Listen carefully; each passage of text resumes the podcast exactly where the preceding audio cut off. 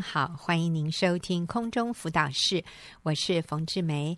呃，在今天的节目里面呢，呃，比较特别一点，我今天请到两位来宾啊，一个是小纯姐妹，另外一位是玉英。好，那小纯呢是呃，今天要来跟我们分享她最近的一个经历。那为什么我请玉英跟小纯一起上来？是因为。呃，我听小纯的这一次的这样的一个经验的分享，我觉得里面有好丰富的东西，值得我们更多的去抽丝剥茧。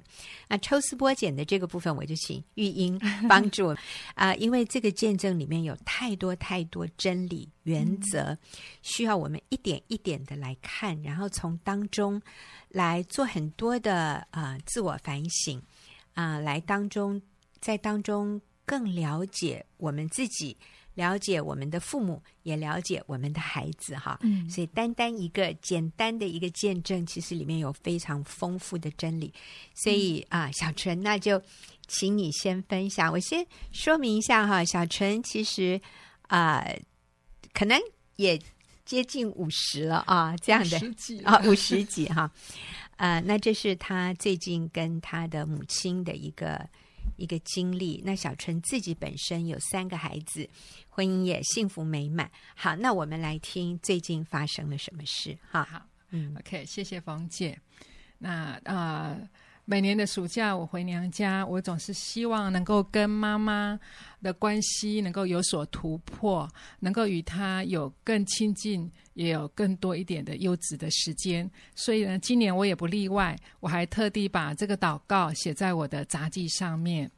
我知道妈妈很忙，她忙着养鸡，忙着种菜，因此我尽可能的帮忙，想要让他轻松一点，好多一点时间陪我们聊天、话家常。但是他更是忙着教会，啊、呃，一个星期呢进进出出教会就少则三天，多则四五天。所以每当我忙完了家事之后，我发现妈妈也不见踪影了。嗯、我不懂得。教会为什么会有这么多的事？我更不懂。难道教会还有教会的那些姐妹们比我们还重要吗？那有一个晚餐的饭后，我发现妈妈难得在房间里面休息，没有出门。我特地的钻进她的房间，一个坐在床头，一个坐在床尾，我们东拉西扯闲聊着。当时我觉得好难得，我也觉得好幸福。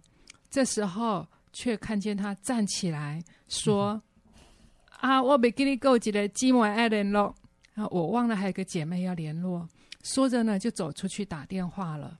我突然感觉到妈妈的心里面就只有教会，只有姐妹。我觉得没有被看中，像个讨爱的小女孩一样。我渴望得到妈妈的注意，却得不到。我似乎怎么挤也挤不进去她的时间表里面。我感觉好失望，也很受伤。要回台北那一天，妈妈用她爱我的方式，不断的往我的行李箱里面塞进她所种的各式各样的菜，但是我一点都不想要。嗯，我想要的只是她能够多陪陪我们。我想要的是她能够跟她多说一点话。嗯，我带着怅然又失落的心情离开了。回到台北之后，我因着痛苦难过，我有一个礼拜的时间都没有打电话回去给妈妈。我很难过，我跟妈妈的关系一直没有改变，一直直到。我听到小组长分享他自己跟母亲的那一段话，我内心的结才打开。小组长说：“现在看当年我妈妈与她那一群好朋友的关系，就像现在我们与小组姐妹的关系。那时我这个做女儿的，只是偶尔回去看看父母，一小阵子后便离开。离开之后，陪伴在妈妈身边的是这些老姐妹。”她们对妈妈来说，真的比我们更重要。虽然这是当时我不想承认的事实，但也因为有他们，我们儿女不在妈妈身边时，她能过得很充实、很愉快，也减少了许多跟爸爸的冲突。真的是要大大感谢这些老姐妹们给妈妈的帮助。我不应该想要跟他们竞争，或者是认为他们霸占了妈妈，而应该是乐观其成。小组长的话给我好大的安慰，也给我不同的眼光来看妈妈，更是感谢主给妈妈有教会，也也给妈妈这么多好姐妹来陪伴她晚晚年的生活。那一个晚上，我赶紧打电话回去问候妈妈。她好高兴的跟我闲话家常，告诉我现在她又种什么菜什么菜，好像什么事也没有发生一样。而我一听到妈妈的声音，就早已经泪流满面，那是感恩，也是愧疚、悔改的眼泪。嗯，好好宝贵的一段经历啊！嗯、谢谢小纯这么真实跟我们的分享。我刚刚提到说，啊、呃，在他的分享里面，他是从一个成年的女儿的角度，其实已经五十岁了哈。但是你跟妈妈之间还是有一些这种啊、呃，这种我们说纠葛嘛，哈，就是有 就是离不离不清的东西。其实你好爱妈妈，妈妈也好爱你，可是相处在一起的时候，就仍然会有这些让我们觉得受伤。让我们觉得不晓得如何表达自己的需要，或者是对对方的期待、嗯、对对方的不满啊。那其实从妈妈的角度来说，她也搞不清楚你到底要什么。你难道不能理解她现在做的这些事情都是这么有价值、这么有意义啊？她觉得在教会里面，所以我想啊，有很多我们可以一点一点的来看的。我就请玉英这个时候。可以进来，然后跟小纯有一些对话，这样好不好？好，嗯嗯、呃，我刚刚听到的是一个成年子女，他怎么样靠主，嗯、然后重新去看待他内心中的一个渴望。所以我很想了解小纯，你为什么那么渴望跟妈妈有优质的时间？是，那我想到我小时候，在我一进入小学之后，我发现我就要承担家里所有大大小小的家务，因为当时爸爸妈妈非常的忙碌，为了家里面的经济，所以呢，只要我放学一回家，我就要煮晚餐，我就要弄给弟弟妹妹吃饱，然后我还要呃洗衣呀、啊，做所有家里好像都就是家庭主妇一般要做的事。请问那时候你几年级？就是小一、小二开始就开始要做这些。哇，对，嗯哼，小大人，嗯，你是你们家的真正的家庭主妇，小学一年级就开始要照顾孩子，要照顾做家事，是。然后我记得，常常当我忙完了之后，我我就会想要去找妈妈。嗯，那当时。呃，大概就是小三、小四年纪，已经会骑脚踏车了。我就会骑脚踏车到处去找妈妈，但是我都找不到。嗯嗯，是，所以找不到妈妈的时候，那个时候心情是非常的失落吗？对，因为我觉得从学校回来我，我嗯，其实是里面有好多话想要跟妈妈聊。嗯。嗯所以你就很乖，你希望把所有事都做 好，让妈妈有空看我一眼，嗯，听听我讲几句话都好。其实你要的不多，你也很体谅妈妈，嗯，只是你很渴望得到妈妈一点注意，对吗？是，对。嗯，那通常就是等到快晚餐的时间了，然后妈妈才回来，然后她会告诉我她去教会忙这个忙那个。当时我也不敢跟。妈妈有任何的争论，嗯嗯，因为总觉得我好像不应该跟教会抢妈妈，嗯、不应该跟上帝抢妈妈，是，嗯，呀，所以就很多就是就这样子默默的承受这样子。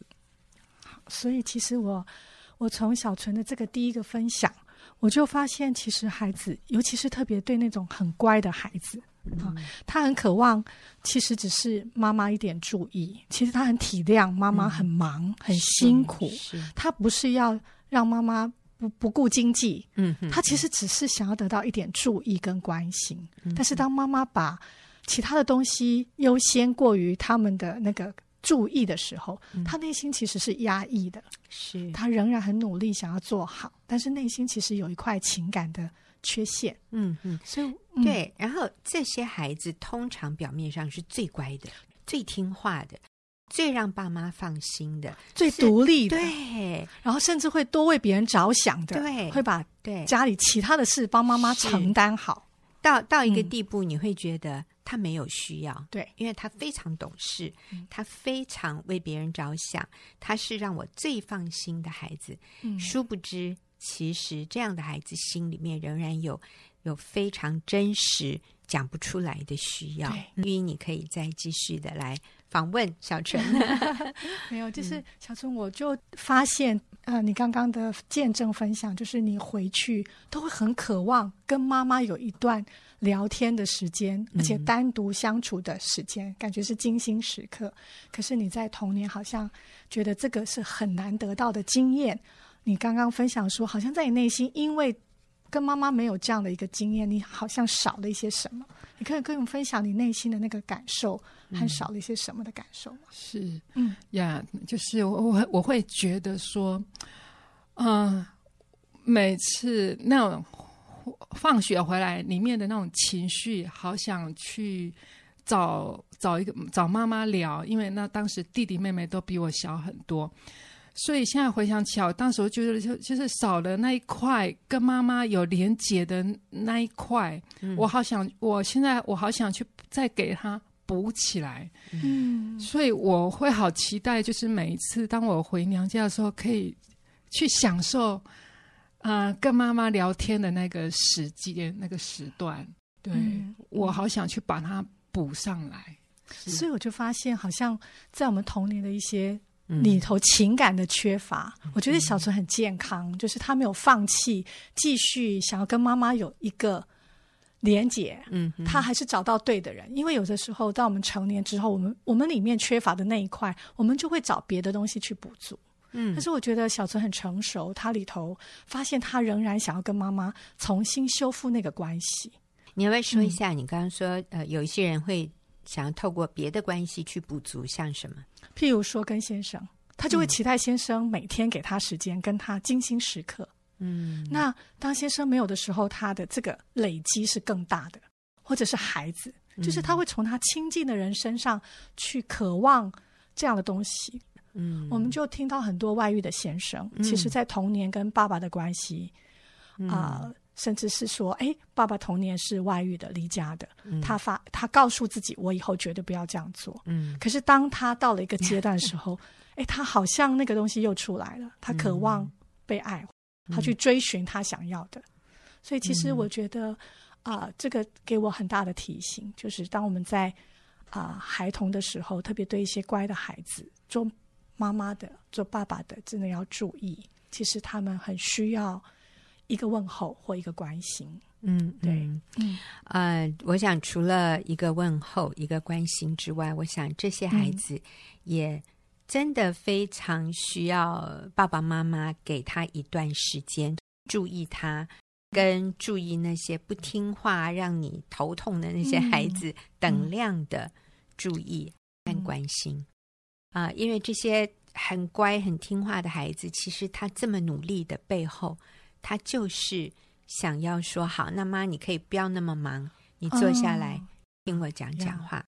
但我在这里我也看到的也是，嗯，刚刚小纯提到说，可是妈妈都在做很有价值、很有意义的事，妈妈都在教会忙，不然就是在田里忙。Mm. 妈妈怎么能放下田里的事来跟我讲话呢？因为嗯，这个田里的事情是我们全家的生计，对不对？我们不能没有这些收入。我也是其中的一个消费者哈，我也在花钱，所以我当然要帮忙。但是我帮忙之后，我好希望我可以得到一点优质时间，妈妈的陪伴。你听听我心里面的需求，这是一个。那还有就是妈妈在教会服侍。哇，那那更是有永恒价值的事情，嗯、我怎么能拦阻呢？我怎么能跟上帝？我怎么能跟教会的弟兄姐妹抢妈妈呢？妈妈做的事这么有价值、这么有意义的事，所以这些懂事的孩子，他们更难启齿他们里面最深的需要，嗯、甚至有时候他们会有罪恶感。对，当他们觉得他们有需要，我不应该，对，所以以至于他们会。过一个律法式的生活，嗯，就是要求自己我应该要做好。是，可是事实上我没有办法靠自己，所以那个里面是非常辛苦跟痛苦的。嗯，我们是从小纯的这个孩子的角度来看妈妈的忙碌哈，但是很多时候丈夫。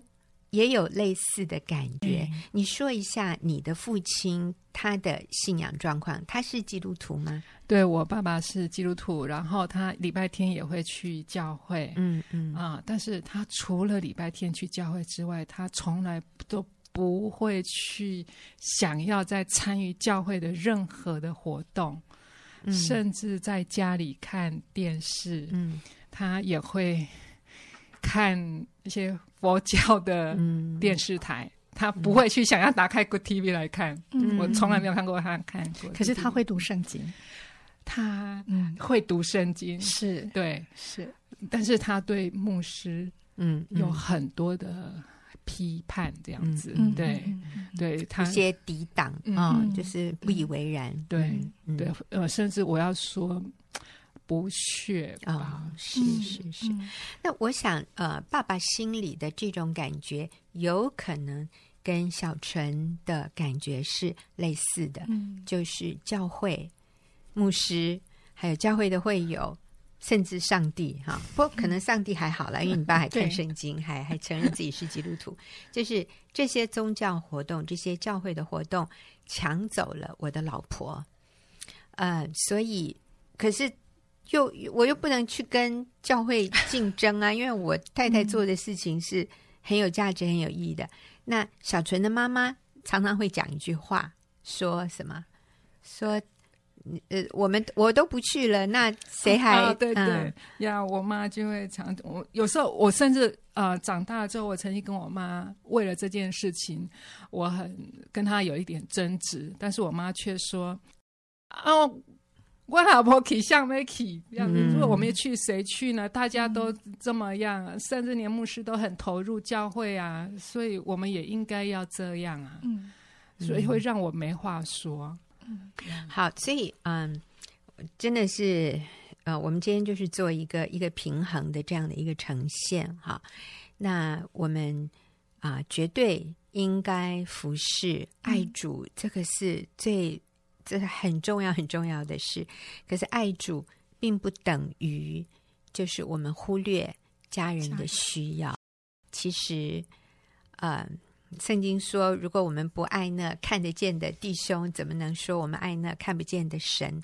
那我们的亲人啊、呃，真的是上帝放在我们身边第一个我们看得见的弟兄啊。所以，我们现在在这里讲的是那个优先次序。但我相信小纯的妈妈哈，我我真的相信小纯的妈妈是非常爱主的。对她从自己主观的角度来看，她一定觉得她已经为家庭鞠躬尽瘁了。嗯，她在教会做的完全没有影响到她的家庭生活或者家庭的关系。嗯、所以，我们今天啊、呃，透过小纯的分享，我们。其实包括小纯今天啊、哦，小纯现在五十岁的一位妇女，嗯、小纯也是很投入服饰。对，可是，在所有的这些服饰啊活动里面，我们要强调的是那个优先次序，是那个我们是不是真的了解我们家人的需要？其实我这样讲的时候，也是对我自己，也是对玉英，我们都要常常提醒自己，因为我们都很喜欢服侍。我们的服饰也都很有果效，然后我们也都享受 在，在其中。对，然后我们身边这些姐妹都好、嗯、好到不得了哈。可是这个绝对不应该取代了或者拦阻了我们与家人的关系那个优先性，所以我们更要仔细的警醒，对，警醒、嗯、来想一想我的孩子。有很确定知道他在我生命中是很优先的吗？我的先生，呃，有从我身上看到、经验到基督的爱吗？好，那我想小纯的父亲里面对于这个信仰有一些，或者对教会的事情有一些抵挡，嗯、呃，那我们都要问说，我的配偶对教会、对上帝有抵挡吗？那这个是让我们可以检讨一下的地方。那小纯的见证很棒，我下礼拜还会请小纯继续回来跟我们分享，我们可以做更多的讨论。那我们休息一会儿，等下就进入问题解答的时间。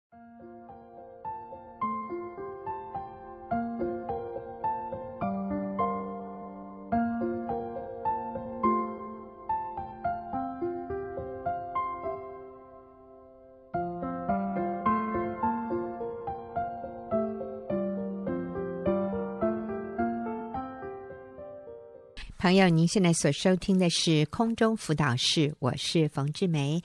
进入我们问题解答的时间，是玉英跟我一起回答问题。玉英你好，冯姐好，听众好，是好。我我们今天要回答一位朋友的问题哈，嗯、听起来好心疼哦，不过真的是好真实啊。他说，呃，我跟先生结婚六年，我们有两个孩子，过去五年的。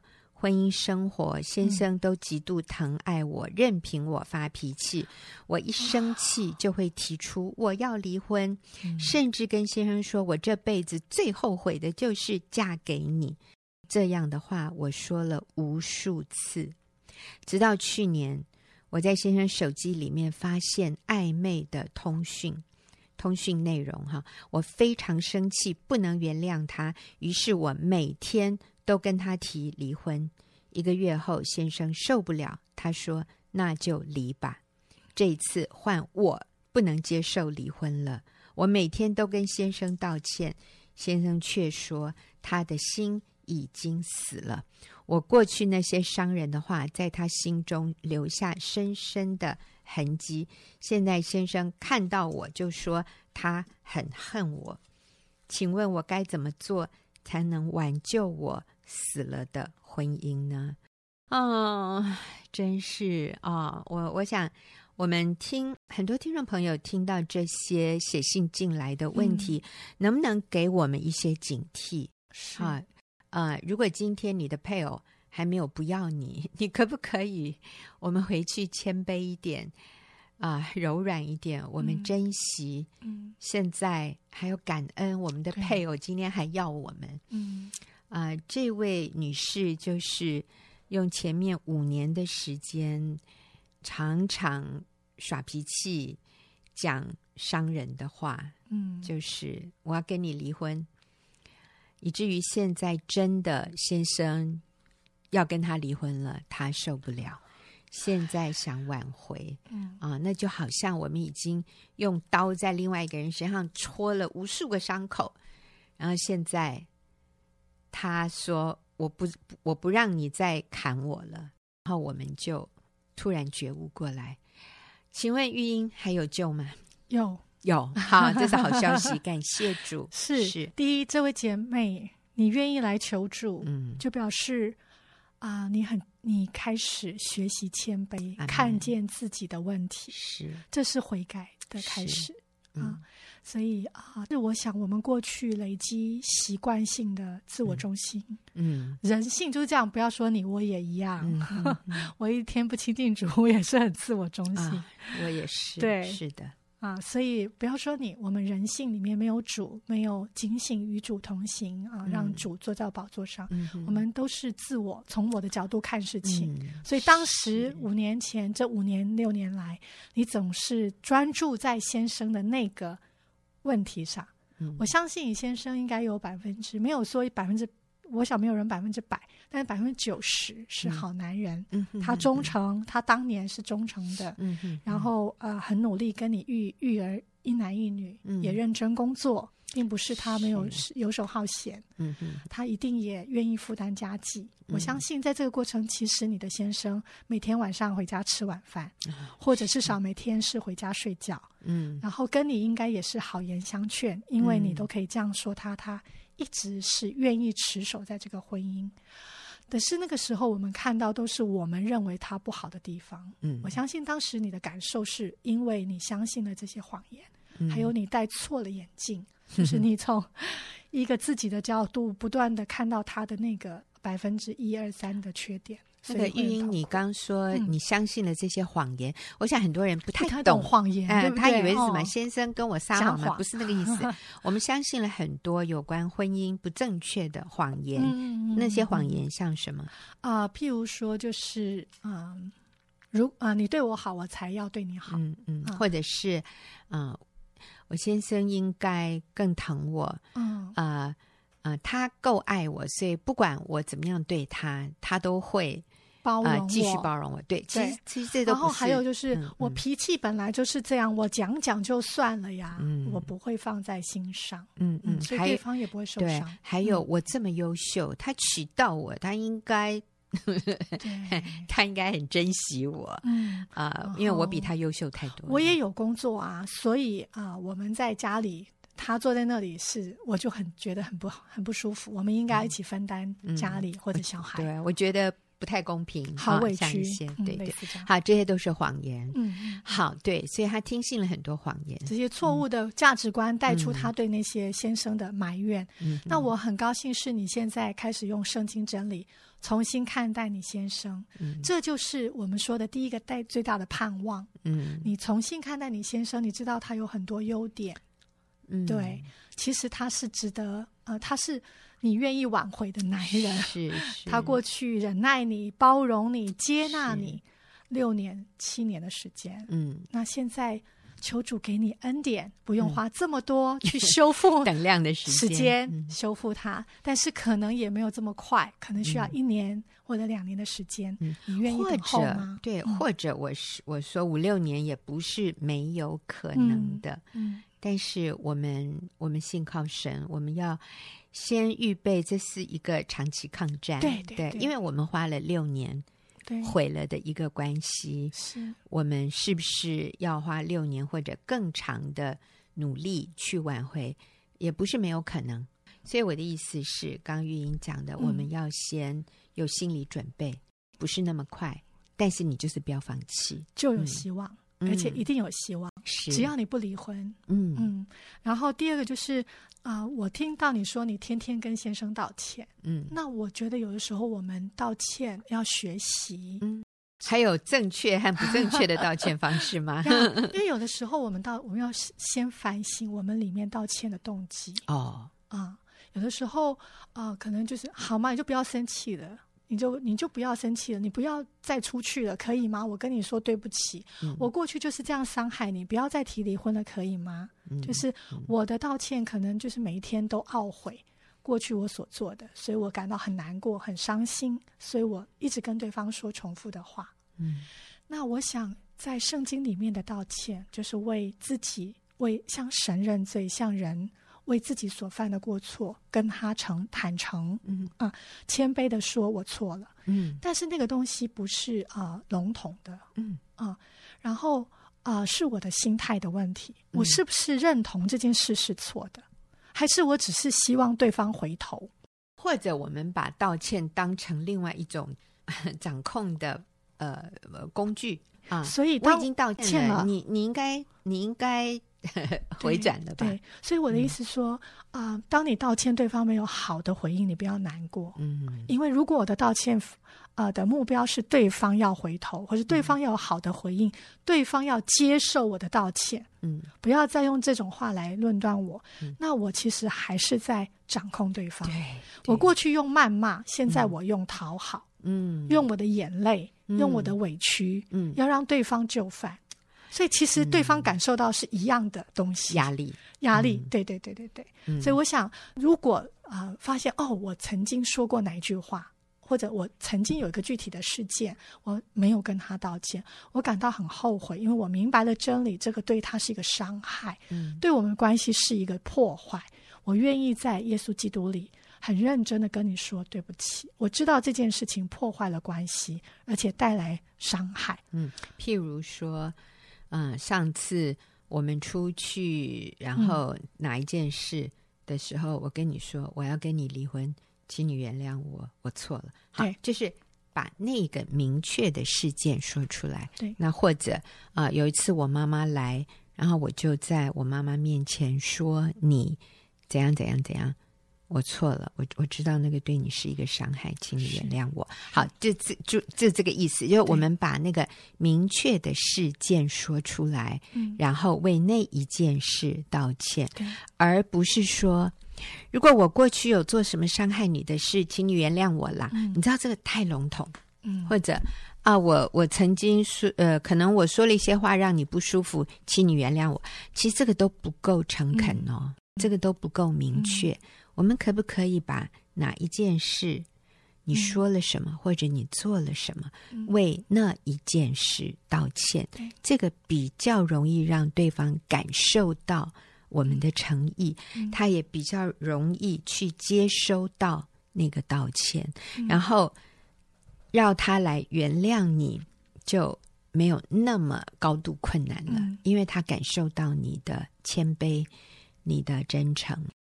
所以，姐妹，我们以后要说，对我这一生最棒的决定就是嫁给你。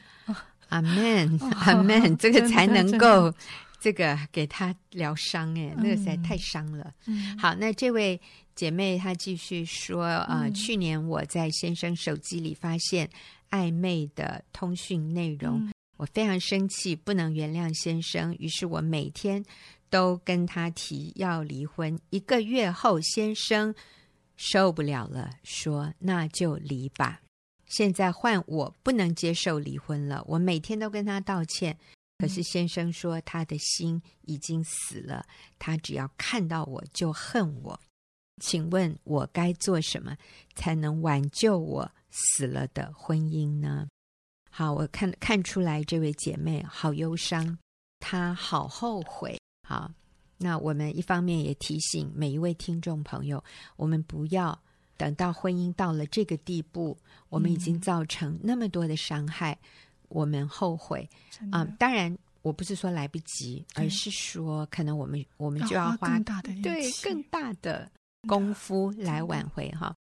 那但是我们也觉得这位姐妹很，就是你仍然愿意回头。呃，来寻求帮助对啊。那呃，他也说他有来上婚姻班，对、啊，所以好棒哦。是他现在终于谦卑，看到自己是需要改变，也可以改变。好，所以玉英，我们刚才提醒他啊、呃，就是道歉也要正确的道歉法。嗯、好，嗯嗯。然后我想鼓励这个姐妹，因为我发现啊。呃我在我们在这样的一个呃陪伴，在学员的小组里面陪伴很多、嗯、婚姻，好像走到非常啊、嗯呃，先生已经变成由爱转恨，嗯、然后看到你就讨厌啊，嗯、然后觉得不要这个婚姻，强迫你离婚。我们常常看到这样的姐妹来到小组之后，她谦卑悔改，过去这样啊、呃、不明白真理的那个自我中心的跋扈。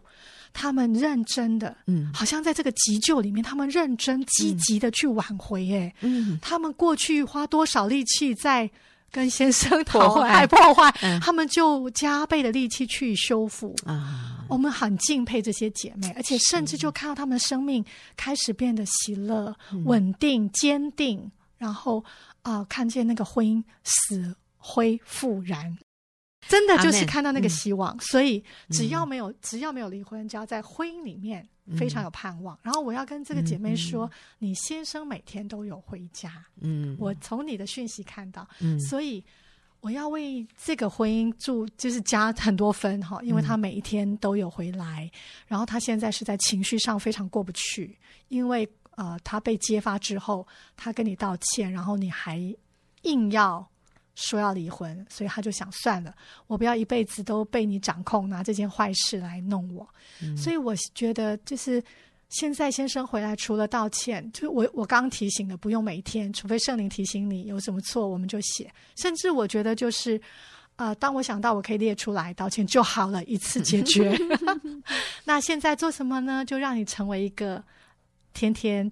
微笑迎接他回家的女人，让自己成为一个可爱的女人，女人，然后放松，嗯、然后每天，嗯，只要他没有封锁你的 line，嗯，每天传可爱的小贴图，嗯，对，然后不要给他太大的压力，嗯，我发现有些姐妹很紧张，从一个非常决裂，她、嗯、们就希望立刻恢复非常好的关系，譬如说。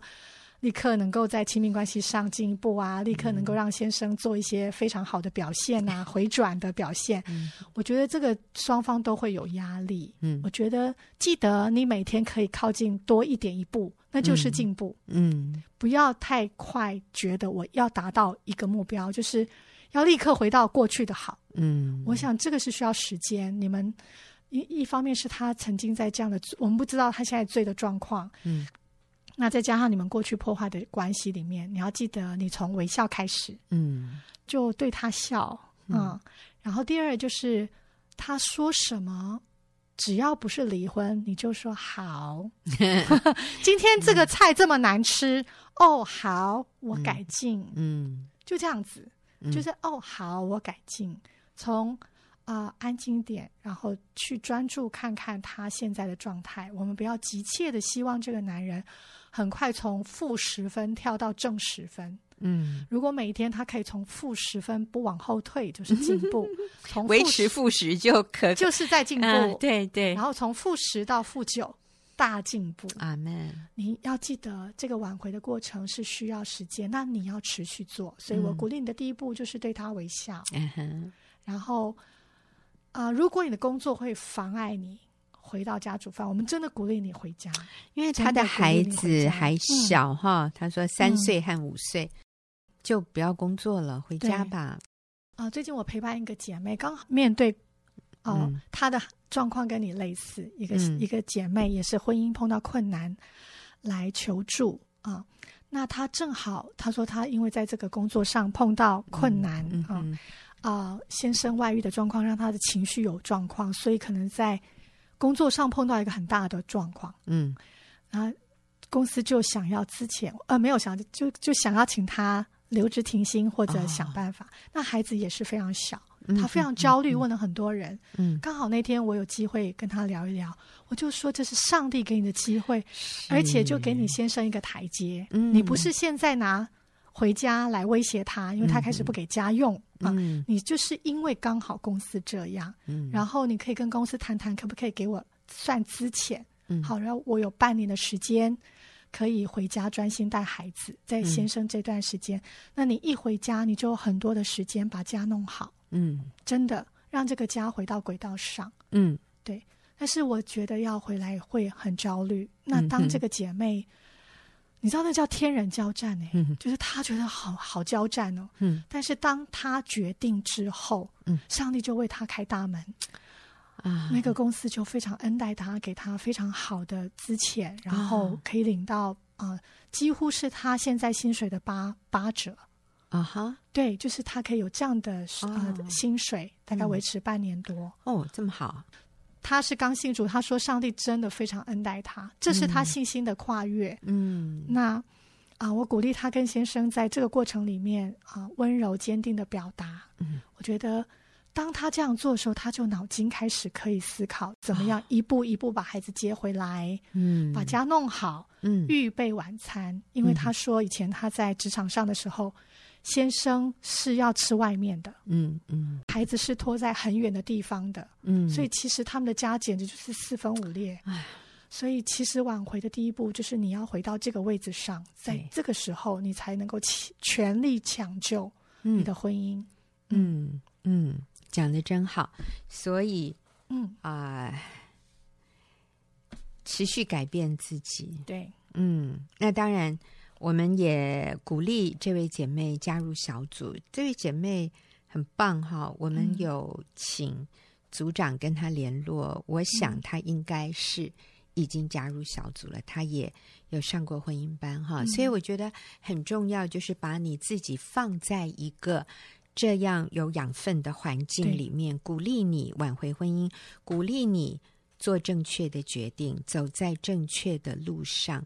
我最近听到呃一个姐妹分享，她说那个用自然疗法的医生哈有建议说，如果可能的话，一个月八次到那个有瀑布的地方，因为那个水这样冲下来哈，她说那个空气里就充满芬多精，她说这个呢就能够帮助你抗癌哈，就能够杀死癌细胞，提高你的。免疫的能力，提高我们自己身体本身的抵抗力。嗯、他说，就是单单去吸那个空气啊，就到有瀑布的地方。嗯、不，我想那个瀑布要干净一点的。然后我们最近发现，嗯，在礁溪有很棒的瀑布。好，重点是他说那个分多精下来，我们吸那个空气本身就是一个治疗，就是一个疗愈。那这个是身体的部分，但是我认为。灵魂的部分、心灵、心理、情绪的这个部分，你也需要把自己放在一个充满属灵的分多精的氛围里。所以你要到一个啊、呃，鼓励你持守婚姻，鼓励你挽回婚姻，做对的事，不要以眼还眼、嗯、以牙还牙的、嗯、这样的一种环境里面，你就会越走越稳。对。越走越健康，真的好棒啊！谢谢听众朋友，你们写信进来问问题，这都非常宝贵。我们我们都很很感谢你啊，因为你的问题、你的遭遇，也可能是很多人类似的遭遇。所以谢谢朋友写信进来，也谢谢玉英，谢谢冯姐，跟我们一起回答问题。那就下个礼拜再会。